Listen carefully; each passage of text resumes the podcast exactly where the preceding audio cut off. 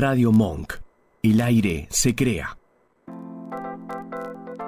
Bienvenidos a Mi Lado B, un espacio dedicado a los sentidos. Dale, prepárate, vamos a disfrutar de un nuevo encuentro.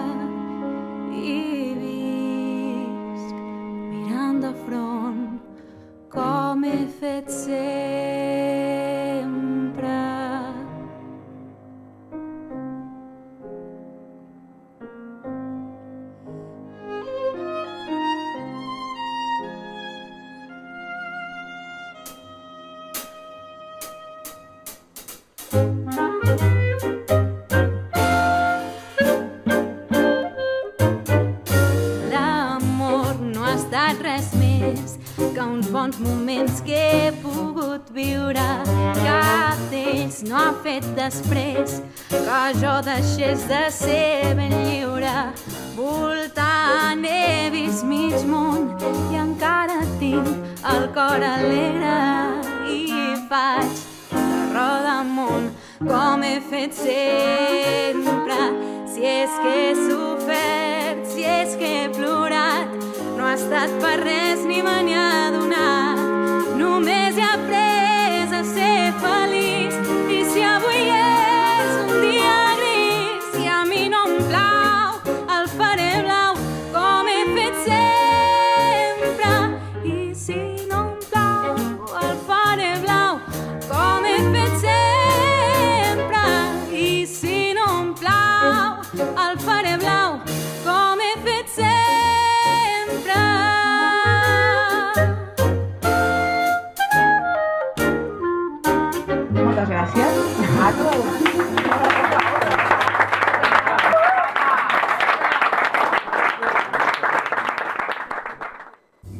tardes, bienvenidos a una nueva pausa, a este espacio que mi lado B propone episodio a episodio, semana tras semana, ya estamos transitando 2021 al cual, como decía la semana pasada, le hemos puesto mucha ficha, así que esperemos que acompañe. Y hablando de acompañar, estábamos escuchando una, una hermosa versión en vivo de My Way, a mi manera, interpretada por Sommeliers. ¿sí? Sommelier es un grupo de chicas, de, profesionales de la música, que mm, son cinco, que se juntaron, son de, origen catalán, que nada tienen que ver con el vino, pero eh, ellas asocian a, a esto de eh, fusionar música clásica con jazz un poco a, la tarea que prestan los sommeliers, ¿sí? a curar eh, música y demás. Y mm, hace un par de años recibieron el premio Miquel Martí de, de la Sociedad de, de Autores Españoles, que se le otorga a el mejor poema musicado en lengua catalana. Y no sé si por su nombre, porque estaba de paso o invitado, el que, el que le- les dio, entregó el premio y dijo unas muy lindas palabras eh, en, honor a, el trabajo que vienen haciendo, fue nada más, nada menos que Josep Roca, eh, del Can Roca. Toda esta este, introducción acerca de, de sommelier, acerca de música, de curar, de, servicio y demás. Esta Tata que hoy nos acompaña en, protagoniza este episodio de Milaude, alguien que podría decirse que es 7 por 24 sommelier y, está abocada totalmente al servicio. Y ahora vamos a recorrer un poco eh, su, su currículum, pero antes le damos la bienvenida a María Laura Ortiz. Muchas gracias por estar en Milaude. Bueno, cuánta presentación, muchas gracias. La verdad que lindo, siempre te sigo y la verdad que es lindo estar aquí con ustedes. es, un, honor, es un honor porque eh, con María Laura hace muchos años que nos conocemos de redes, de intercambiar este, comentarios, opiniones y demás. Y hace un par de años, gracias a Francisco Rivera y su desafío federal, nos pudimos conocer personalmente ahí en, los seminarios, que lamentablemente el 2020, entre otras cosas que no nos dejó hacer, no, no nos dejó disfrutar de, esa edición aniversario del desafío federal. Pero bueno, sí nos juntó en el 2019, creo, ¿no? nos conocimos. Y, y, pudimos charlar cara a cara, pero pero uno con esto de las redes sociales es como que se conoce de toda la vida. Y si ustedes la vieron pasar en, algún tweet, con, algún posteo, o, la tienen en, LinkedIn, también es muy activa, sabrán que María Laura Ortiz es em, representante para Argentina de The World Best Viñas. Es eh, embajadora del IWC. Es em, directora ejecutiva hace poco creo que fue este nombramiento de Global Women of Wine. Em, es miembro de em, Great Wine Capitals, eh, le organiza toda la, hoja de ruta a Tim Atkin. Eh, no sé si estuviste eh, colaborando también con, algún otro crítico. bueno. Patricio Tapia, soy la productora argentina desde el 2018. De Descorchado, ahí está. De Descorchados también. ¿Mm? Y bueno, he hecho curaduría, de vinos para distintos libros en Estados Unidos y, e Inglaterra. Y además, como si esto fuera poco, eh, organiza dos concursos muy particulares de los que vamos a hablar, porque realmente creo que suman y mucho, y, ya van a, a ver por qué.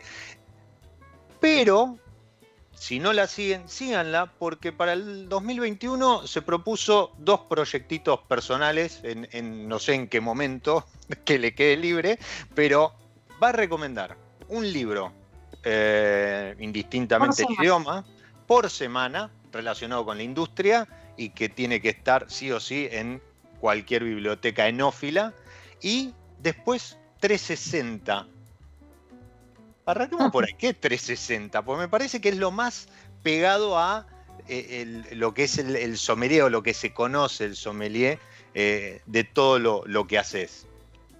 Sí, la verdad es que, eh, como decías al principio, hago muchas cosas.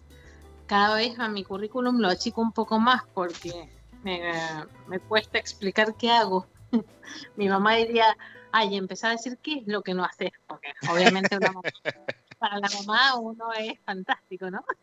sí, totalmente. Y vos decís que no hace.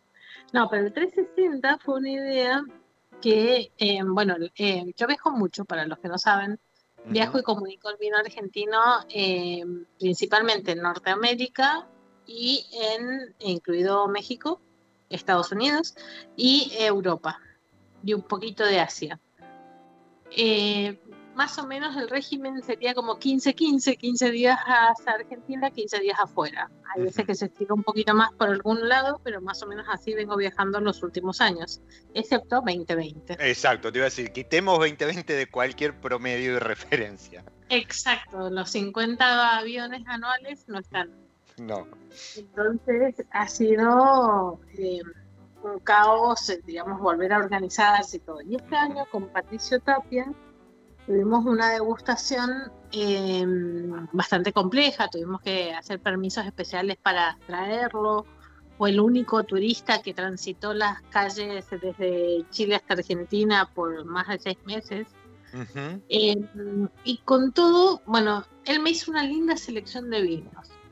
Después acabo de terminar de organizar para Tim Atkin la degustación de este año, que eh, hoy salió todo para Inglaterra. Sí, aparte ya, ya queda poco, porque vi que ya arrancó ayer con Chile, así que entiendo que Argentina no de, no sé, cuatro semanas y ya está. Sí, el 15 de febrero ya tenemos las degustaciones con Zoom y todo. Bien. Y nosotros somos sus eh, representantes, sus manos derechas o brazo derecho, como dice él, en Argentina, Chile y Uruguay. Sí, el brazo derecho es cuando ya pide demasiado. Podría ser y podría ser y podría ser. Entonces, ahí es cuando dice eso. Y mm, entre tantos vinos, he estado enterrada en vinos últimamente. Todos los vinos que, eh, que se producen en Argentina de alta gama estuvieron en mi oficina en las últimas cuatro semanas.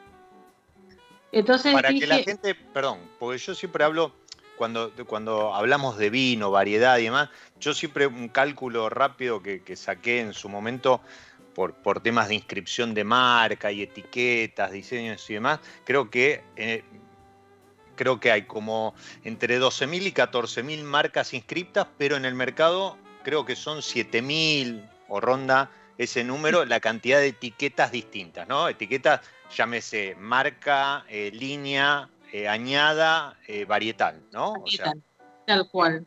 Cuando hablamos de alta gama... Y cuando hablas de media y alta gama es mucho menos. Nosotros, por ejemplo, con Patricia manejamos casi 5.000 botellas, eh, unas 2.500 etiquetas, 2.200 y tanto, más los finalistas, sí. Cerca de 2.500 son 5.000 botellas. Y para ti, más o menos parecido. Y organizando todo esto, organizando mi cava, ya no había espacio donde poner más vinos y todo, dije voy a empezar este proyecto 360 para sacarme un poco de vinos de encima. Bien. Entonces voy a degustar un vino por día recomendándolo. Eh, a ciegas. a ciegas, porque bueno, yo soy una creyente de la crítica ciegas. Para ahí algunos no saben cuál es mi trabajo con las bodegas, pero yo trabajo con varias bodegas de Argentina, varias eh, e importantes, definiendo el estilo de vino que tienen. Hacemos benchmarking y eh, hace que benchmarking significa buscar a los mejores y compararse. Entonces, ¿quién sos? ¿Con quiénes crees que competís? ¿Con quiénes deberías competir? Y mezclamos todo y catamos a ciegas. Y yo le hago la crítica eh, sobre el estilo de vino, para qué mercado tendría que ir y hacia qué críticos o concursos internacionales debería ir ese vino. Bien. Y, sí fue que dije, bueno, voy a criticar abiertamente para recomendarle al consumidor en qué votar. Bueno, yo de si la compraría o no la compraría, sin caer en un puntaje. Es una descripción. Y si el vino no está para recomendar, no se mueve. Así de simple. No es atacar a nadie, sino mm, destacar lo bonito, ¿no? Bien. Sí, yo alguna vez este, que, he recomendado, o cuando subo Descorches, eh, que es una sección este, ahí en, mi lado B, y ahora quería agregar algo más de, vinos más de, verano y demás, yo siempre voy por el lado de, em, que es un poco lo, que te enseñan, bueno, este, vos también has pasado por el WSET, eh, que es la, relación eh, precio-calidad, o, exacto, ¿no? Si, si independientemente a lo mejor del precio, la franja y demás, eh, lo, que te aporta ese vino, ¿sí? Respecto de lo que uno esperaba, cómo, cómo lo cumple. Y bueno, si obviamente pues conoces el precio, eso te suma algo más, porque uno dice, bueno, pará, porque este vino cumple hasta por ahí nomás, si hubiese estado en tal franja de precio. En esta otra, cumple con creces o no, o no, no, o no llega.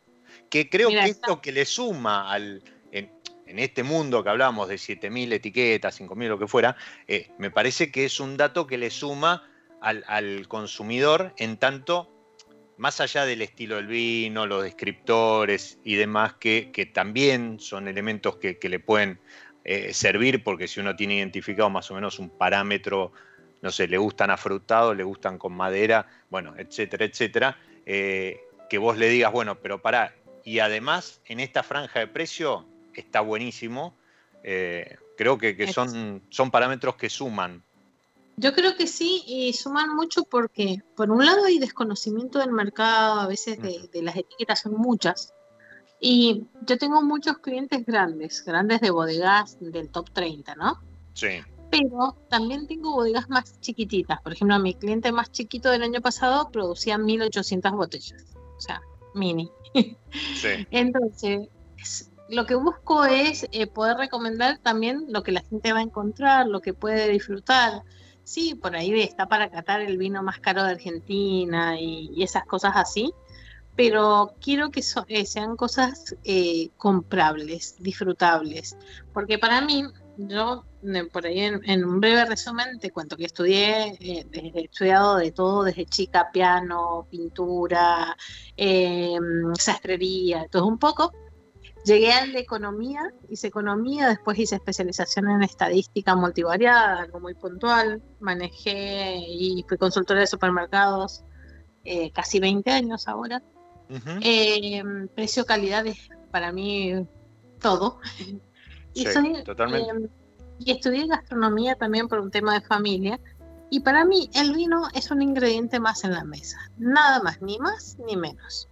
O sea, así como, güey, me compro un queso cheddar o un, o un de candil, quiero que el vino esté ahí y acompañe. Entonces trato de comunicarlo de forma muy simple, ¿no?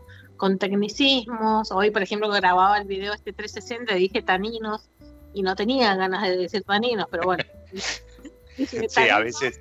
Esa sensación de boca, ¿qué? Entonces, pero comunicarlo de forma simple. Eh, para acercar más al consumidor, que por ahí le hemos perdido un toquecito queriendo hablarle de, de cosas que son mucho más complejas que lo o las muestran más complejas que lo que son. Sí, y aparte, bueno, creo que en ese caso la, la pandemia, el aislamiento vino a rescatar algo que se había perdido y donde el vino era protagonista, pero en el sentido de que era parte de la mesa que se servía, que era la mesa familiar, ¿no? El almuerzo familiar. Y yo creo que con esto de, del encierro, el aislamiento, se volvió a almorzar en familia, o bueno, los que estaban en ese momento en el aislamiento, y, ahí volvió el, vino, la, copa, a lo mejor el, pan, que me acuerdo, mi, madre siempre me decía que eh, a mi abuelo, gallego él, este, de, de ahí de de, cerca del límite con Portugal, si vos le servías la comida antes del plato de comida, tenía que haber pan y vino. era, parte de, o sea, el mantel, el pan y el vino. Y creo que eso se empezó a recuperar ahora este, un poco y creo que también ahí radica el, aumento en, el consumo o la recuperación del consumo. Pero el vino no era protagonista, no era esto de todos los flashes al, vino, eh, sino que era algo que se daba por sentado que iba a acompañar la mesa. Tal cual, y cuando lo tomás así vos podés elegir calidad, podés trabajar en distintas, digamos, formas y herramientas de comunicación. Este año, por ejemplo, con el LPTQ, ese tan gracioso que salió. Sí, sí, eh, sí y después con el Pink Vino, ¿no? Sí. Que fueron muy graciosos, sacaron, para los que no saben, Pink Vino era la publicidad del pingüino. Y mm, fue una forma de comunicar muy divertida, está bien, tuvo sus cositas que había que haber ajustado, pero pensamos de repente el vino como algo más. Y eso es divino, por eso a veces yo trato de mostrar, em, no sé, eh, ahora abrí un pino hermoso de Louis, del Japo, mm, de Sí divino el pinot. ¿Y con qué lo acompañé? Con una pizza. Sí, está bien, no era una pizza cualquiera, estaba hecha por Matías Podestá, con el, el No te andas con chiquita. No, no, no, es que si vamos a comprar pizzas, hay que comprarlas bien hechas. Eh, así que buscamos eh, la forma de, comunicar siempre, digo buscamos porque a veces yo soy la cara visible de esto, pero trabajo con mi esposo. Hay gente me dice, pero ¿cómo puedes hacer cosas eh, acá y allá y cuando viajas, qué haces? Y bueno, obviamente somos todos y no, nos dividimos.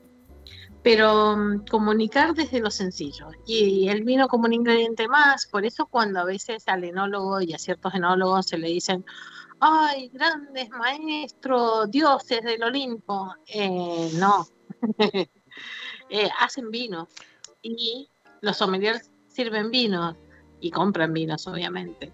Em, no hay que ensalzar a nadie, agrandar a nadie. Yo he trabajado, trabajé unos años con cirugía cardiovascular y he visto a gente salvar vidas, muchas vidas. Y también he visto tirados médicos en el piso después que perdieron varias vidas y no pudieron hacer nada. Eso es serio. Esto es una belleza y es un placer poder trabajar en este mundo donde lo que da es placer. O sea, vos estás, cuando abrís una copa y compartís. Nosotros ahora brindamos por los 30 programas de nuestro podcast y vino, que es un podcast, no, en esto no compite con vos porque es específico para eh, enólogos, ingenieros, toda la gente que sí, muy, a ver, eh, eh, es bueno que lo comente, no, no, no que, no que aclare la diferencia, pero digo, para los que están escuchando, y vino es un podcast muy orientado a la industria, pero que muchas veces está bueno escucharlo en el sentido de que em, empezás a entender un poco cómo, cómo se juega en el tablero de la industria, sobre todo en lo, que es el, mercado internacional. Y, en ese sentido está bueno. O sea, a lo mejor sí puede ser técnico o, hay algunas cosas que, escapan a la cotidianeidad, pero, pero si estás escuchando esto, sos fanático como ahí este, Roxana y, Esteban que, tiraron un par de comentarios que ahora los lo, voy a compartir, pero si, si sos fanático de la industria y te gusta y te interesa el tema y demás, y vino, ¿sí? Y, y, letra latina y vino eh, en Spotify y aparte, en, bueno, están en Anchor también, en, varias plataformas. pero... Eh, en 11 plataformas. Sí. La idea es hacerlo llegar eh, fácil. Este año estamos casi, casi de pasarlo en inglés e internacionalizarlo, trabajando con 10 países más. Bien. así que va bien eso. Y yo quería que fuese un abrecabezas. Eh, como economista, siempre, desde que nos entrenan, nos enseñan cómo el efecto de algo muy chiquito puede hacer de gran impacto en otro lado, ¿no? Entonces, cuando, por ejemplo, vimos la primera pelea y problema de Boeing con, entre Francia y Estados Unidos, dijimos, esto trae consecuencias. Primera consecuencia, suba de impuestos. Eh, al 20, al 35, algunos productos al 100%. Entonces, mm. cuando empezamos a ver eso, dijimos, listo, acá va a haber una redistribución de distribuidores, distribuidores que van a dejar de traer estos vinos, Argentina tiene que ocupar más. Entonces, nosotros lo que buscamos es que la gente en su bodega diga, wow, Estados Unidos está haciendo una oportunidad. Se pelea China y Australia, porque uno lo causa de dumping, el otro toma represalias, le sube 169% los impuestos. Y el impacto fue fatal. Entonces, bueno, yo, yo lo que trato de hacer es que la gente diga, ah, miren lo que está pasando. Eh, y se anticipe eh, a nuevos formatos de vino, nuevas estrategias, nuevas estrategias de comunicación también. Entonces, por ejemplo, ahora hay un expendedor en Estados Unidos que pones tu huella digital y te vende vino y si no, no te vende. Eh, ese tipo de cosas. En lugar de mostrar, para el que está escuchando en Estados Unidos, una de las contadas con, menos de los dedos de una mano oportunidades en las que uno tiene que mostrar su, ID es ah. cuando va a comprar alcohol. ¿sí? Con lo cual, eh, accediendo a través de la huella digital, se, se, resuelve el caso de andar con el ID encima, que es un documento este, más que, valioso, pues no, se usa nunca. Eh, interesante propuesta. entonces, eh, después, eh, monopolios. Nosotros, por ejemplo, vendemos vino al monopolio de mm, Y el monopolio le venden los sucursales, las sucursales están autorizadas. Bueno, es por control de alcohol. Ahora, como se puede hacer esto de poner la huella digital, va a haber más lugares de expendio donde la gente puede ir. Entonces se va a descentralizar un poco el monopolio y eso ayuda muchísimo a la venta de vino. Y bueno, eso es un poquito lo que hacemos en, en Ivino, donde trabajamos con mi esposo buscando noticias, generando contenidos, traduciendo todo y nuestro socio en eso es Pablo Pérez Delgado, que es la voz de la radio Nihuila acá, que algunos lo conocen por ahí y ha trabajado en crónica y todo. Pablo eh, los edita y se divierte mucho, le mete sonido, se ríe, la forma de hacerlo es muy lindo. Imposta la voz también. La voz. le pone, le pone esa, esa, esa, esa, esa locución tan característica de él. Y, y comentó, eh, retuiteó este, el anuncio de- del programa de hoy con un gran jefa del podcast y vino. Así que le mandamos un, Ah. un abrazo a. a- a No lo vi. Muy bien. Así Eh, que bueno, esas son parte de las cosas que, que vamos haciendo.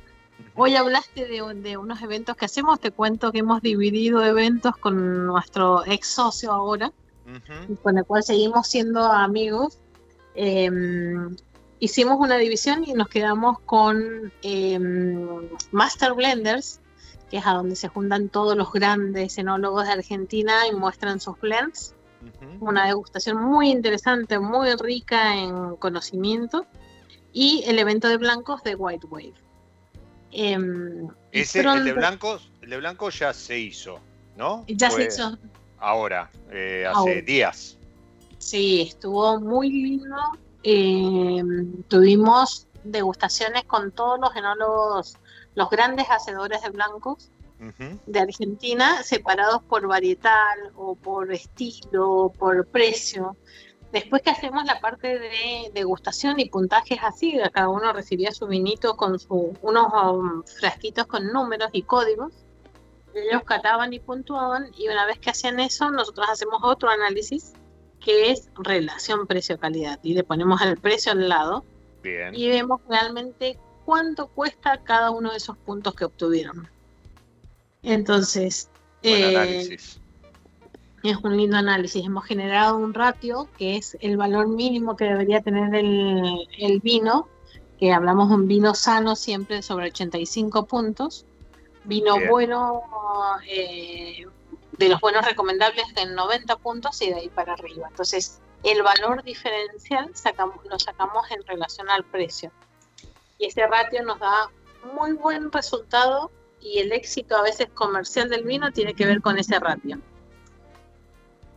Y en esta degustación es la primera vez que la hacemos abierta, siempre fue una crítica cerrada, pero este año, bueno, con esto de la pandemia dijimos lo, abri- lo abrimos, salió en YouTube, en Facebook, Sí. eh, y pusimos parte también de cosas en Instagram eh, para que la gente también se conectara. Y gustó mucho. La gente cuando escuchó, uy, ahí entendí cómo hacen esto, o cuál es el punto de vista de Santiago Achával y la diferencia con Juanpi Michelini. Entonces, estuvo lindo y siempre, obviamente, con muchísimo respeto, como es el, el programa. Nosotros siempre buscamos lo constructivo desde nuestra empresa. Así que eso lo, marcamos siempre como una de las claves antes de empezar el evento. Mira, creo que vale la aclaración, pero creo que es la única manera. Eh, yo me acuerdo cuando, cuando arrancamos con este, ya hace cuatro años. Y, y- vos brindaste por lo- los 30 episodios de Divino. Yo brindo porque hoy es el sexto aniversario de Milao B. De B en su formato blog o web, sí, sí, sí. Muy bien, Eh. Ahora, muchísimas gracias. Y cuando a- arrancamos, que no- nos juntamos con, con algunos blogueros y formamos este, AWB, muchos se acercaban diciendo, uy, qué bueno, ahora van a salir a matar a las bodegas, porque esto, porque lo otro. Con no sé qué espíritu, ¿sí? Em, yo, a ver. Recién hablamos de 7000 etiquetas, hay 900, creo, 1000 bodegas productoras, hay, hay cerca de 2000 este, bodegas inscriptas y demás. Yo Las entiendo que 800 para funcionamiento, pero es tan grande el mundo. tan- Totalmente, pero es que además en, en cualquier profesión, en cualquier lugar, en cualquier mesa de amigos, va a haber uno, ¿sí? Va a haber un Judas que, que- que no hace las cosas muy bien. ¿Por qué salir a matar a- al resto, no? Este, yo comparto esto que vos decías, que cuando el vino a lo mejor no, no pasa esos 85, que tengan presente esto, gente, pues muchas veces uno dice, ah, no, 95, 96, y de ahí para abajo ni los mira, pero eh, hay, hay, muy buenos vinos por 80, 85 puntos que, como dice eh, Laura, están en buen estado, en buenas condiciones y cumplen con el cometido de brindar un momento de disfrute. Eh, y no hay que dejarse, o sea, no hay que seguir el exitismo de esto.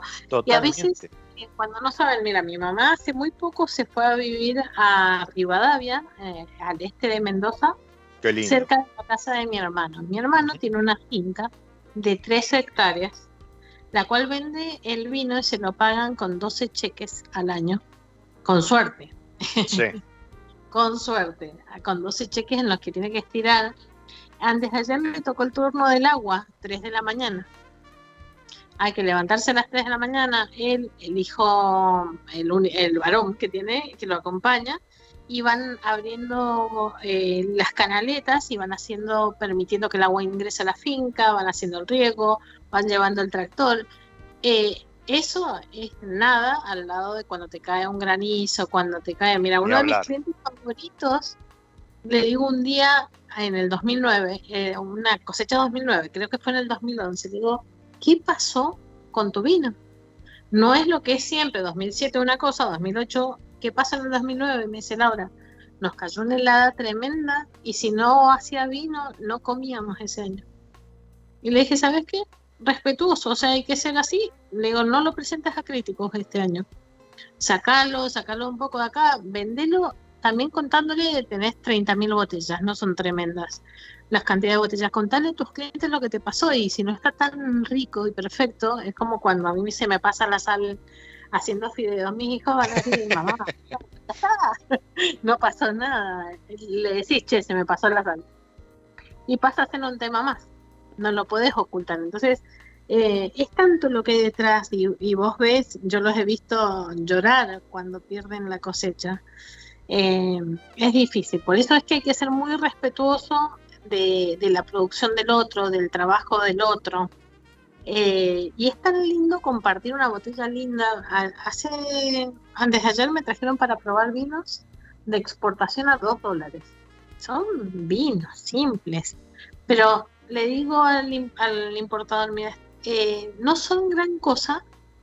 Eh, tiene esto, esto, esto, pero están bien hechos, están sanos y son para vender. Ah, no, bárbaro, porque esto es para una cadena, es para algo básico que están buscando buenísimo, le digo, un vino que se va a vender a 5.99 en Estados Unidos. Me parece bárbaro, le digo. Entonces vos tenés que tener eso en cuenta, que no todo va a ser eh, la, 95 puntos, como vos decías. No, pero es que aparte... Vinos de Argentina, de los 7.000. ¿Cuántos, perdón? 100. Sí, sí, sí. Pero es que aparte, eh, no olvidemos que los vinos de 95, 96 puntos se hacen gracias a los de 80, 85. Que, en muchos casos eh, hablamos de, bodegas eh, grandes con infraestructura, ¿sí? no, no hablamos de a lo mejor alguien que este, tiene, tiene algún dinero o algún grupo inversor y demás y viene puntualmente a hacer un vino de alta gama con determinadas características. Hablamos de los casos más, más generales.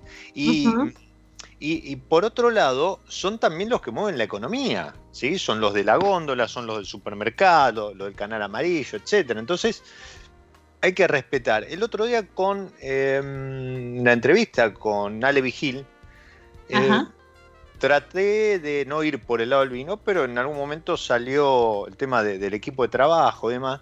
Y, y entre él que, los conoce mejor, y, yo empezamos a nombrar gente de, que conforma su equipo de trabajo en Catena. Y nombramos tanta gente, incluso este, terminó hablando de, quien hace todo el fraccionamiento, el, tema de packaging y demás. Cuando vos entrás en esa dimensión y tomás conocimiento, y decís, ok, está bien, este, Ale Vigile es el que etiquetan este, los sábados a la noche en 20, 25 stories en, Instagram, ah. pero junto con él hay todo un equipo de gente, de las chicas que hacen turismo y, la gente que hace la cosecha y... Este, sí, no me va a salir el nombre, eh, que este, quien, el, el hombre este que plantó eh, Adriana, este, con, con la nieve hasta la rodilla, o sea, a ver, hay que ser muy respetuoso porque hay mucha familia. De, de hecho, la industria de la vitivinicultura, del vino en Argentina, es la industria agrícola que más trabajo da en, nuestro país. Entonces, no es un tema menor. Em, hablando de em, promoción, eh, por ahí hacían una pregunta, pero antes le quiero mandar un saludo grande a Roxana, este, eh, oyente fija de, de mi lado B y aparte de, Vino el Fin de los viernes, que agregaba, es verdad, en la mesa eh, es pan, vino y soda, que es otra cosa que, también no hay que tenerle miedo al vino con soda y, va muy bien. Em, Marcelo Carabajal, este, Marcelo García Carvajales, perdón, yo siempre lo bautizo, eh, decía, si yo no pruebo el vino, ¿sí? tengo la botella delante mío, eh, pero para poder promocionarlo, ¿Me tengo que fijar en algo o, tiene que ser condición probarlo antes de hablar? Y mm, depende. A veces uno pasa, para eso están los críticos también, que hay vinos que han sido catalogados eh, y clasificados por varios críticos. Entonces uno al leer las referencias puede sacarse una idea. Entonces me pasa a mí que a veces veo ahí un Volturno y no voy a ir a abrir un vino de 350 dólares si lo tengo que recomendar. Lo que lo voy a recomendar es porque quizás lo probé una vez y por lo tanto hay que trabajar mucho con la memoria. Eh, si eh, hay alguien en el que vos confíes, hay gente que critica a los críticos, ese, es bárbaro. los críticos de críticos. Entonces eh, me dice, no, porque mira, probé al otro día, no me acuerdo quién había publicado puntajes, los probé, los vinos, nada que ver los puntajes yo lo hubiese puesto, pero al revés de lo que lo puso. Entonces te dije, ese no es tu crítico entonces. Vos tenés que buscar uno con el que te identifiques en el paladar. Ahí va. Entonces, cuando uno puede identificar a determinada persona, puede después decir, este vino es tal, tal, tal, como lo dijo tal persona. Eh, lo mejor siempre es, probar el vino. Em, hay que hacer ejercicios. Si a uno le gusta el vino y esto, se tiene que entrenar, así como se entrenan los deportistas. Em, yo cato 8.000 vinos al año aproximadamente, excepto el 2020. Em, y cato vinos de muchísimos países. Y eso me permite entrenar para saber cómo está Argentina, poderlo comparar. Trabajo, ahora estoy trabajando también con Chile y la idea es exportar vinos chilenos a determinadas cadenas para Estados Unidos pero para saber cómo están lo tengo que probar, obviamente. Entonces, si el sommelier va a vender algo, sería buenísimo que lo pruebe. Eh, algo que acá en Argentina se hace, eh, o se hacía con los restaurantes abiertos y todo, es que la bodega le tenía que llevar vino al sommelier para que el sommelier lo probase y a veces se deja la botella, juntan varias y después se prueban. Eh, en Estados Unidos, por ejemplo, vos podés ir a visitar cuatro vinotecas o cuatro restaurantes con una sola botella. Y la abrís, vas, probás frente a la persona y cerrás venta. Que eso es algo que tenemos que acostumbrarnos porque eh, primero la botella es plata, es un costo. Seguro. Y el poder defender el vino y explicar lo que querés hacer está bueno tenerlo ahí enfrente. Excepto que el sommelier quiera catar a ciegas comparativamente con otras líneas lo haga, que eso también pasa. Sí, Pero, es válido. Súper interesante que, que te visiten, te presenten el vino y si no, a veces quizás ya estás vendiendo ese vino en el restaurante, pero salió una nueva cosecha y hay un cambio de algo, de estilo. Que venga eh, la persona, el vendedor, te presente la nueva cosecha, te la haga probar y te explique qué cambió, porque eso te va a permitir vender mejor. Entonces, para describirlo siempre es mejor probar y armarse un ejercicio. Yo estuve, este año estudié bastante, este año pasado. Em, estoy terminando el diploma en Wine and Spirits en Londres, que no pude ir a rendir porque no nos dejaron salir y después no me dejaron entrar. Esas cosas que de este año. sí. Cuando no, no podía salir por un lado y allá me dejaban entrar y cuando me dejaron salir de Argentina no me dejaron entrar en Londres. Pero bueno, estoy estudiando eso. Estoy preparando como un pre para el Master of Wine con, una Master of Wine que entrena sobre degustaciones y degustaciones a ciegas, para poder sacar eh, origen y todo lo que sabemos que tenemos que hacer del vino. Y es tan importante el probar y ser sistemático. Yo veo acá los grandes argentinas, sommeliers. Paz Levinson. Paz anda con su libretita y su lapicito a todos lados. y te prueba el vino y te saca, viste, es como mini lapicito y mini libretita y te anota todo.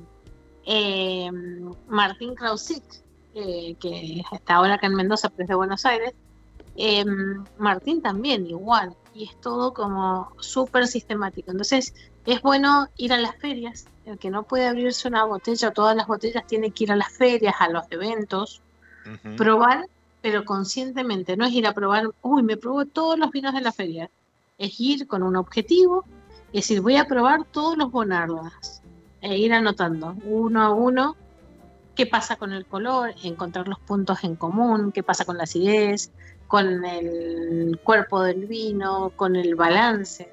Porque para mí hay un montón de cosas que siempre se habla sobre el vino y lo más importante de todo es el balance.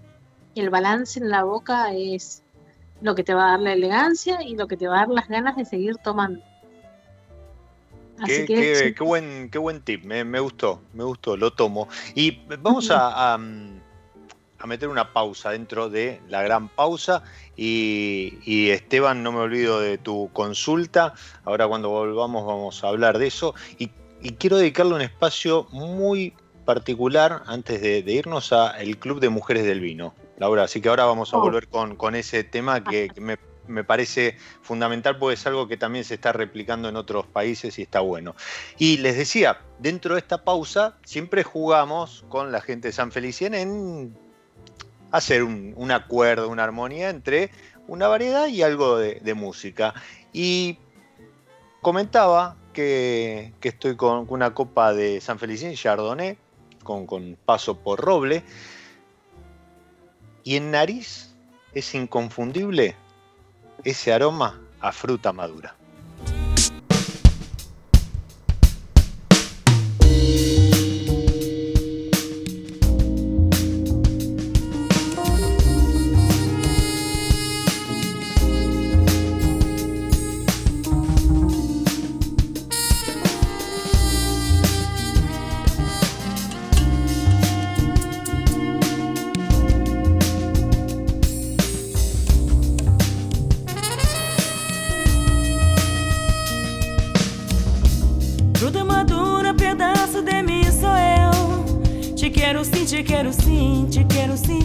Quero sim, te quero assim, sou eu. Te quero sim, te quero assim.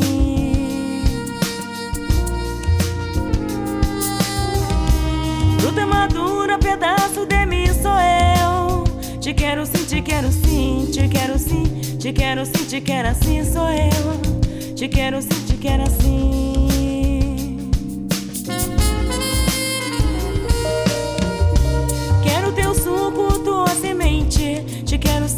Te quero fresco, quero quente. Verão te molho com o meu suor. Outono te abraço, não te deixo só. Inverno te aqueço com o meu calor. Minha primavera é o teu odor. Oh, oh, oh. Te quero sim, te quero sim, te quero sim, te quero sim, te quero assim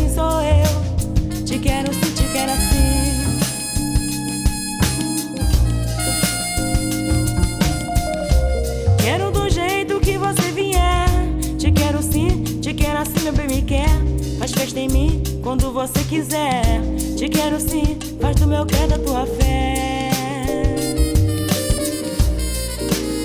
Te quero sim, te quero sim, te quero sim, te quero sim, te quero assim, sou eu. Te quero sim, te quero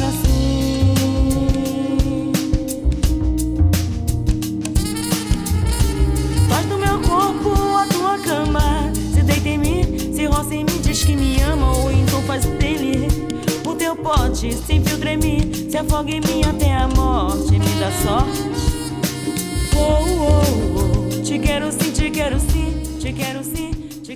Ahí pasaba Banda Lu. Banda Lu es brasilera y, y, mejor aún que brasilera es carioca, este, aunque eh, pasa gran tiempo de, de, sus días viviendo en Suiza y tiene 25 años de carrera. Búsquenla, cantora Bandalú oficial en Instagram y se pueden deleitar con, esta versión de, Fruta Madure con, con otros temas de, de, esta bosa que es espectacular, no solo para este Chardonnay que, es goloso, que es gordito en boca, sino también para, estos atardeceres de, verano que, nos está dando el 2021. Y nos, nos estamos este, deleitando con esta charla con, María Laura y mm, Esteban decía que em, pedía un par de perlitas, esto lo, comentaba al principio cuando hablábamos de, la cantidad de, bodegas y demás, un par de perlitas de, vinos o bodegas en esto de, Qatar, hacía montón, que te hayan sorprendido, que vos veas que tienen poca, poca prensa, poca difusión y que vale la pena buscarlos para, para disfrutarlos. La verdad es que em, hay tanto vino, ¿no? Sí. Por ejemplo, el año pasado probé dos puentes. Habría sido en, febrero que los probé. Sí. Dos puentes, eh, vinos de Valle de Uco. No es una bodega que se esté viendo demasiado y el vino era divino. Después, hablando de mujeres, Estela Perinetti. No sé si los podría clasificar en los que no tienen prensa, pero sí lo puedo clasificar como proyecto nuevo. Estela Perinetti, para que no, no sepan, fue enóloga de Catena Zapata, así como una, una número dos, hacedoras de grandes vinos. fue la número uno de la bodega Luca, de número uno de bodega Caro, que es Catena Rochelle. Y ahora tiene su propio emprendimiento y está haciendo vinos increíbles. Y el Pinot es de esos que lamentablemente me sale lo egoísta y no dejo, te juro, viste cuando hay varias botellas y dicen, dime algo más de vino y esa no se sirve mucho. Pero Yo coincido, este, conocí el proyecto en la presentación de la guía de escorchado, lo había visto pasar, incluso estuve en una presentación, una presentación que hizo Andrés Rosberg en em, el Danzón, con, vinos de Casapirque y estaban los caros, estaba Luca eh, y demás. Y, estuvo Estela, la, conocí ahí. Y después tuve el placer de encontrarme con sus vinos en la presentación de la guía de escorchados, no sé si del año pasado o del 2019, eh, que, habían este, tenido muy buena crítica y, la verdad me sorprendieron. Eh, no me sorprendieron había probado otros vinos hechos por ella, pero me sorprendió en cuanto a una impronta muy, muy personal y, de muy buena relación precio-calidad en esto que hablábamos, ¿no? Exacto, y los otros días hicimos un análisis de esto que hacemos, que te comentaba de benchmark, de Cataras y pusimos los mejores vinos de Argentina y salió muy bien posicionado. Entonces, tenés eso, yo soy también en proyectos chicos soy una fan de, em, de la yostra del vino, que se llama Bacán, el vino. Sí, del más básico que tiene del Bacán blanco, eso también me sale la parte egoísta. Ahora le dije, Giuseppe, guardame seis botellas, y me dijo, no, María se te agotó. digo, ¿cómo se te agotó? Bueno, y es una de las pocas verticales blancas que tengo, verticales son vinos de añadas consecutivas que uno va guardando el mismo vino y la de Bacán Reserva es la única que tengo desde el primer año hasta ahora todas las botellas. Para quienes no lo conocen, siempre que ustedes vean un blanco y donde dice enólogo, diga Giuseppe Franceschini y no me pregunten cuál es si es doble S, doble P, pues nunca le pego, pero si leen Giuseppe Franceschini, cómprenlo. Muy bien. porque los blancos que hace son increíbles. Es increíble lo que está haciendo. Después, bueno, hay bodegas como eh, Anaya, por ejemplo, que es chiquita, es nueva y está trabajando súper bien. Acaba de sacar un vino que es el tinto de Agrelo que em, parece un boyolé, parece una cosa súper fresca para beber un tinto de verano, muy, muy lindo. Eh, después, em, entre los grandes vinos, a ver, algo exótico, porque por ahí todo es como muy natural. Hace poquito probamos el Norton eh, Gruner Veltliner, que el Sí. Gruner es una variedad que no se da acá y estaba espectacular, El tranquilo. tranquilo. Lo mejor que probé últimamente es eh, Alta Yarí Torrontés, de la bodega eh, de la misma familia Fabre, Fabre Monmayú. Sí. Tienen su proyecto que se llama Alta Yarí. Mañana voy a publicar el nuevo mapa de Alta Yarica, donde pueden ver todas las bodegas y es una de las más al oeste, con mayor altitud. Y nunca he probado un torrontés con la elegancia de un gran vino del mundo. O sea, fue eh, un antes y un después. Y me senté y dije, esto lo tengo que probar. Fue a analizarlo. A los dos días saco de vino de heladera. Por ejemplo, ahora acabo de servirme una copa con un vino abierto el 15 de diciembre. Van a decir que loca si te sobra vino. Pero yo hago Hay que, hay que jugar, hay que jugar con eso. Claro, hay que jugar. hago un tratamiento sobre cómo evolucionar. Le había sacado una sola copita al vino y estaba bien tapado y en heladera. Es un proyecto Las Compuertas Malbec Cinco Suelos. Ah, bueno, sí. Bueno, y, y ese es de Duriguti, que, que Duriguti eh, creo que asesora a Naya. eh, Eh, o, sí. o en el, o en el inicio este, estuvo No, ahí no, sí. formando parte. Asesora, ah, perfecto, está bien, sí, sí, sí, tenía, tenía ese dato. Eh, con lo cual también es, es un- una garantía. Eh, nombraste a Estela Perinetti, a sus vinos, su, su recorrido por, por distintas etiquetas y bodegas, y, y me diste el pie justo para hablar de el, el Club de Mujeres del Vino, porque vos con Estela son la- las dos fundadoras de esta organización que cumplió, eh, re- recordame la... ¿Cinco? Cinco ya. cinco años y reúne nada más ni nada menos que a 100 mujeres profesionales de la industria del vino argentino que tienen como requisito que trabaje en bodega o en vinoteca, ¿sí? O, o esté... No, es- el primer requisito es título universitario de enólogo o agrónomo. Ah, bien, ok, ahí Eso es porque esto es técnico, es profesional, no es en un club de social. No, exacto, sí. Eh, porque hay clubes sociales al eh, principio algunos, ay, pero tiene que ver con tal club y digo, "Mm", o asociación, no. Esto es muy profesional y eh, tienen que ser enólogas o agrónomas que tengan poder de decisión. Entonces son primero o segundo puesto en bodega. Bien, Eh, por ejemplo, está Dani, ah, se me acaba, Mesa Testa de Catena. Mesa esta de Catena, exacto. Claro, no es número dos de bodega, pero es de tomada de decisiones y es investigación. Sí, exacto. Entonces tenemos un campo bastante amplio. Algunas viven en Francia, Canadá, México. Eh, y lo que buscamos era darle un lugar a la mujer en la industria del vino, que no es cosa fácil. Eh, parece- Lamentablemente. Sí, la verdad que eh, no es cosa fácil y no es fácil ser profesional, ser madre, trabajar en una industria donde quizás el 80% son hombres. De- déjame, déjame hacer una pequeña corrección.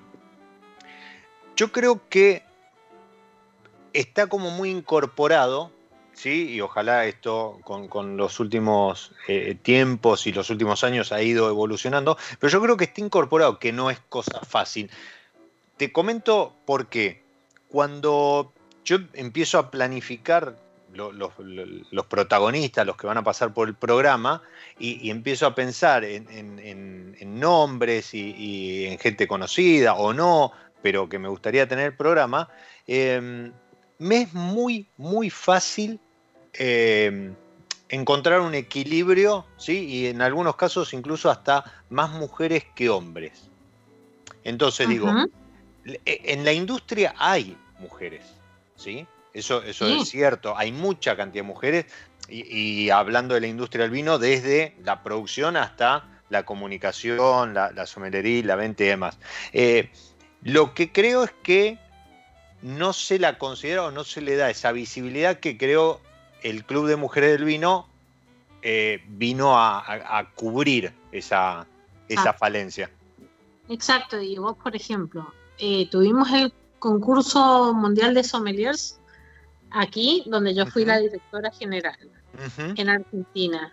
Si hoy eh, hacia atrás me pongo a ver quiénes fueron los disertantes, creo que fueron 95% hombres. Eh, y es así. Organizo degustaciones con críticos. La mayor parte de los críticos se reúne con hombres. Porque hasta hace muy poco, por ejemplo, si un enólogo se va a cenar con un crítico de vinos, puede estar el que diga, ah, qué pícaro, se fue a cenar con el enólogo, eh, con el crítico. Otro, uy, es amigo del crítico, pero si se va a cenar con una mujer solo, no está bien visto. No. Lamentablemente, e, eso son, son ese tipo de cosas que, que ojalá los nuevos aires hagan. Yo creo que sí, que, va cambiando. Y nosotros, por ejemplo, empezamos a hacer una degustación que a Tim eh, Atkin le encanta, que es la degustación del Club de Mujeres con Tim.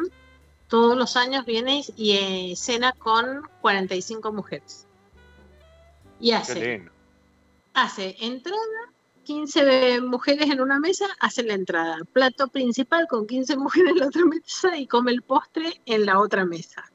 Y charla con todos, se ríe, se divierte y antes hacemos una cata donde cada 12 minutos presentamos un vino.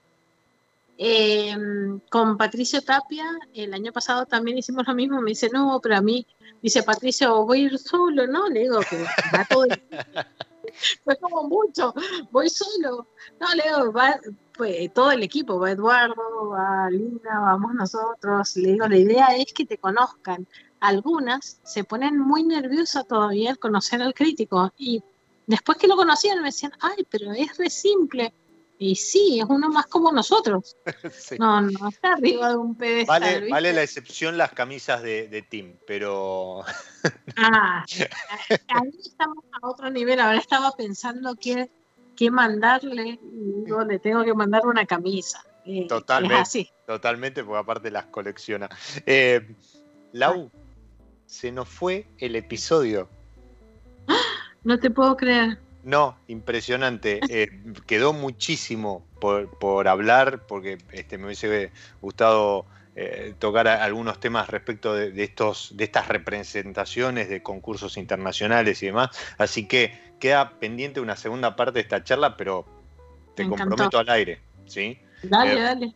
porque, porque, a ver, no me quería despedir sin dedicarle al, club de, mujeres, pero se fue el tiempo y eso habla de, lo lindo que, tiene el vino, ¿no? Que uno empieza a hablar y, empieza a recorrer lugares y, etiquetas y demás y, se pasa el momento disfrutando, que es para lo que el vino fue creado. Exactamente.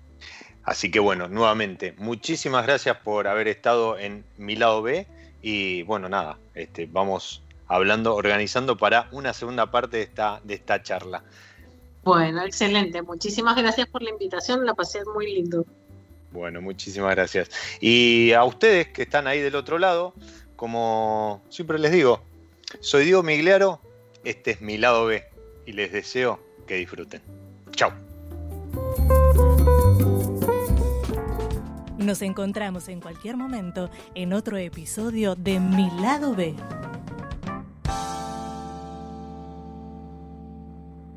Radio Monk. El aire se crea.